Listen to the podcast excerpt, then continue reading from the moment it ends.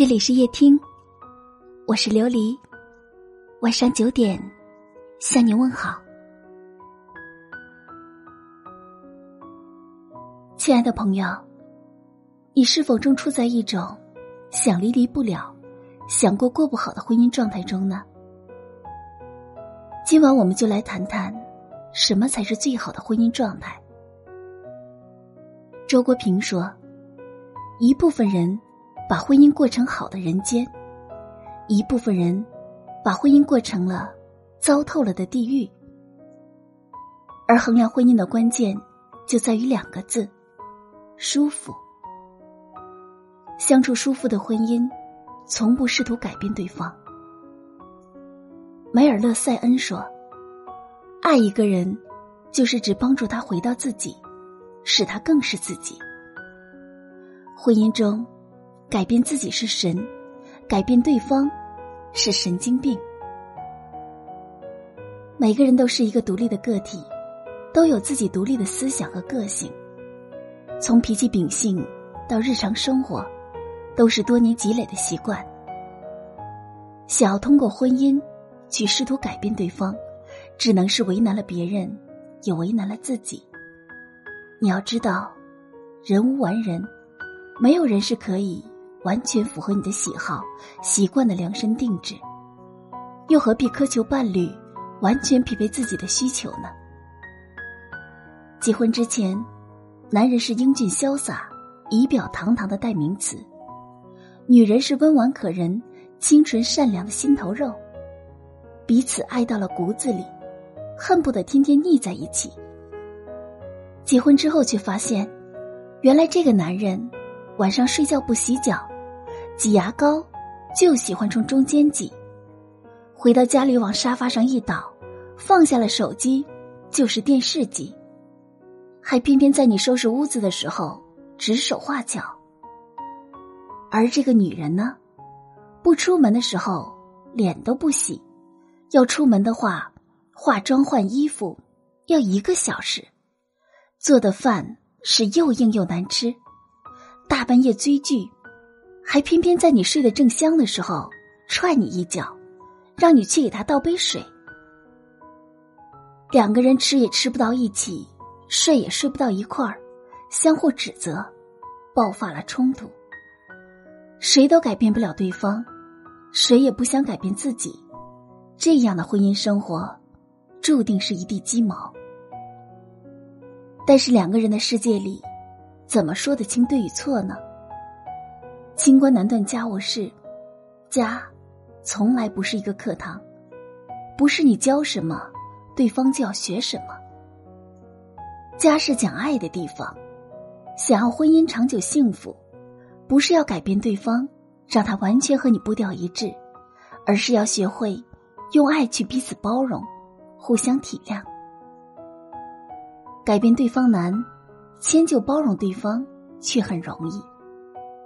相处舒服的婚姻，不是一心把它改造成你喜欢的样子，而是因为爱你，所以愿意变成你喜欢的样子。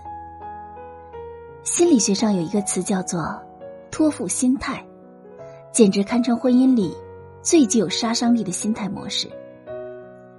当人进入了一段婚姻，就自然而然的把自己的喜怒哀乐、事业起伏都算在了另一个人的头上。觉得自己过得好坏，完全的取决于自己的伴侣，自己仿佛在婚姻里隐了身，而被托付的一方，除了感受到受重视，也无形中有着巨大的压力。这样的婚姻，注定走不长远。女人总是说：“我不过是想要一种安全感。”可是却忘记了，你想要的安全感，只能自己给。高晓松说：“最好的感情是让我们成为更好的自己，这是最重要的。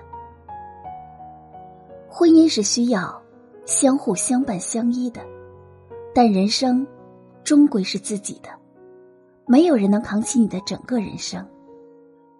婚姻和谁过，其实都是在和自己过。就像舒婷说的那样。”我如果爱你，绝不像攀援的凌霄花，借你的高枝炫耀自己；我如果爱你，绝不学痴情的鸟儿，为绿荫重复单调的歌曲。我必须是你近旁的一株木棉，作为树的形象和你站在一起。舒服的婚姻形式，从来不是一棵藤蔓缠绕着一棵树，都是两棵树共同相伴相依。我们彼此依赖，却又各自成长。我们共担风雪，也共享甜蜜。愿我们都能摆脱托付心理，做自己的大人，做婚姻里并肩而立的伴侣。婚姻就是这样，有酸有甜。百般滋味，我们一边嫌弃着，一边共度余生；一边搭伙过日子，一边用心的经营。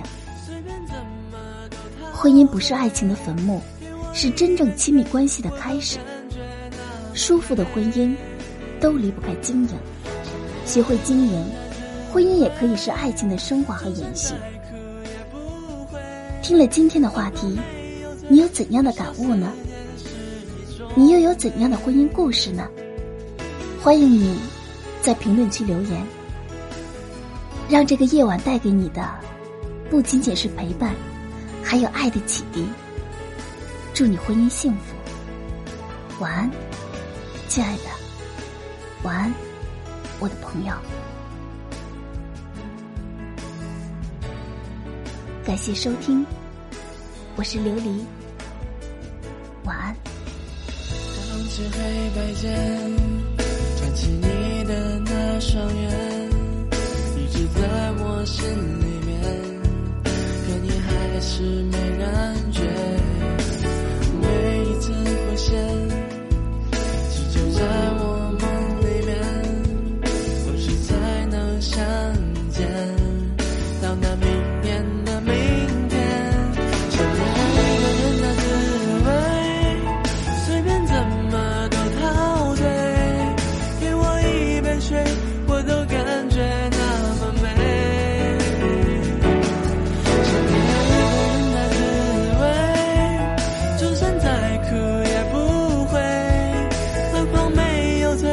说思念是一种美